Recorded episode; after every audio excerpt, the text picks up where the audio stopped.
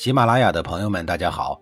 告诉大家一个好消息，除了音频以外，我最近开始以视频的方式为大家讲历史，内容也不再局限于中国古代史，而是涵盖人文、社会、西方历史等等，还包括对一些经典童话人物、历史人物进行全新解读。欢迎大家在微信视频号里搜索“志明侃历史”，同志的志，光明的明，调侃的侃，历史故事的历史，我在视频里等你。上一集里，我说到了齐景公压住没压对，结果被晋国凶悍的赵简子反败为胜了。而齐景公倾其所有所支持的那一派系，竟然是烂泥扶不上墙。大概是因为赌注失败的原因，齐景公临死之前早已经心灰意冷。但他有一个逃避了多年的现实问题，不得不解决，这就是再一次的立接班人的事儿。为什么说是再一次呢？早些年，齐景公是立了太子的，可惜的是，太子先他一步而去世了。齐景公有一个宠爱的女人叫芮姬，芮姬生了一个儿子叫江图，又名孺子。老来得子的齐景公对孺子是宠爱有加，就想着把孺子立为太子。本来嘛，齐景公的儿子很多，有德有才的也不少。这个蕊姬出身低微，孺子年纪又很小。很不适合做接班人的大夫们害怕齐景公老糊涂了，纷纷进言，希望他从年龄大一点的儿子当中选一个德才兼备的人来继承他的天下。这个时候，晏子已经去世了，一般人还真劝不动他。而齐景公习惯了芮姬的温柔乡，一心就想着要立孺子，可是又觉得大家都不同意，不好开口，于是就打起了太极。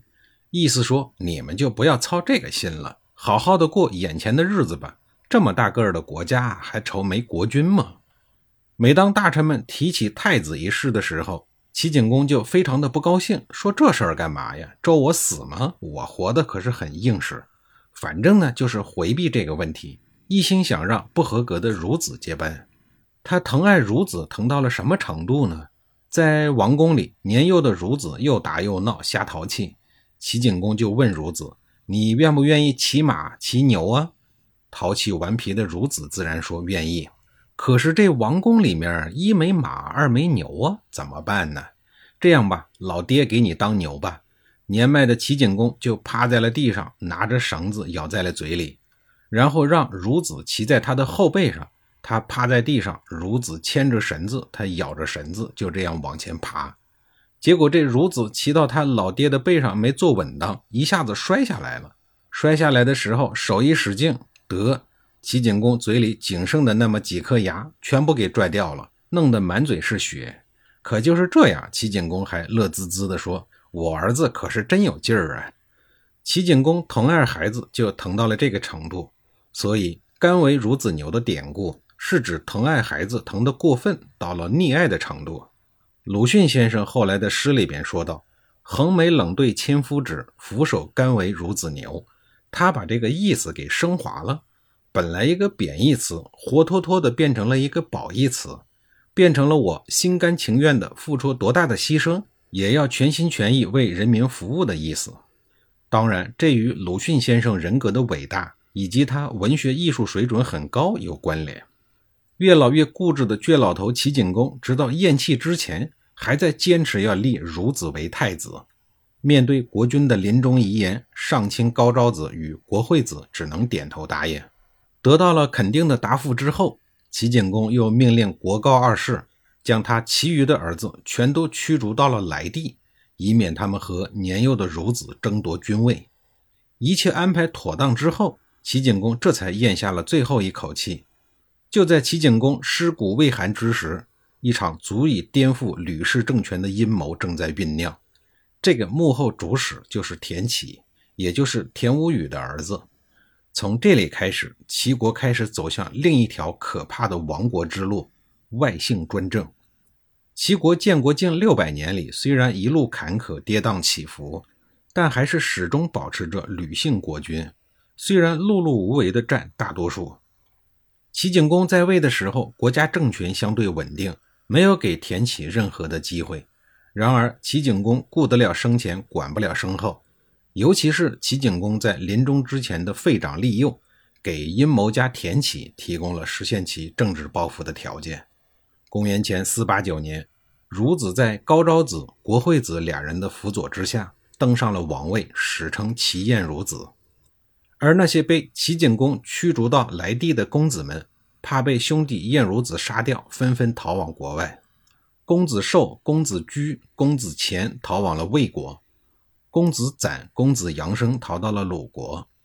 杨生跑到了鲁国以后，三桓家族季氏宗主季康子收留了他，还把第四个妹妹季姬嫁给了他。季姬成为了杨生落难之中第一个最为重要的女人。而此时死去的齐景公还没有入土为安。当时来人的歌里就唱道：“景公死乎伏于里，三军逝乎伏于谋，失乎失乎虎党之乎。”翻译过来的意思就是说，孺子的老爹死了还没有埋葬，军国大事也没有谋划，就出现了群公子四散奔逃的事儿。新国君和他的老师们不就是一群虎党吗？此时的齐燕孺子就是一个乳臭未干的小毛孩，根本不知道该如何治理国家，国家大事全凭高国两人处理。高国因为专权，所以显得很孤立；而齐燕孺子被立为太子，进而继为国君，又违背了齐国宗室大夫们的意愿，因此齐燕孺子的地位很不稳固。这就给朝内的野心家、阴谋家田启。提供了夺权篡位的绝好机会。前面在说齐桓公的时候就说过，田启本身是陈国国君的后代，祖上陈完为了躲避陈国的宫廷内乱，在齐桓公在位的时候逃到了齐国，后来改姓为田氏。到了齐景公时期，田氏已经有几代人都在齐国为官。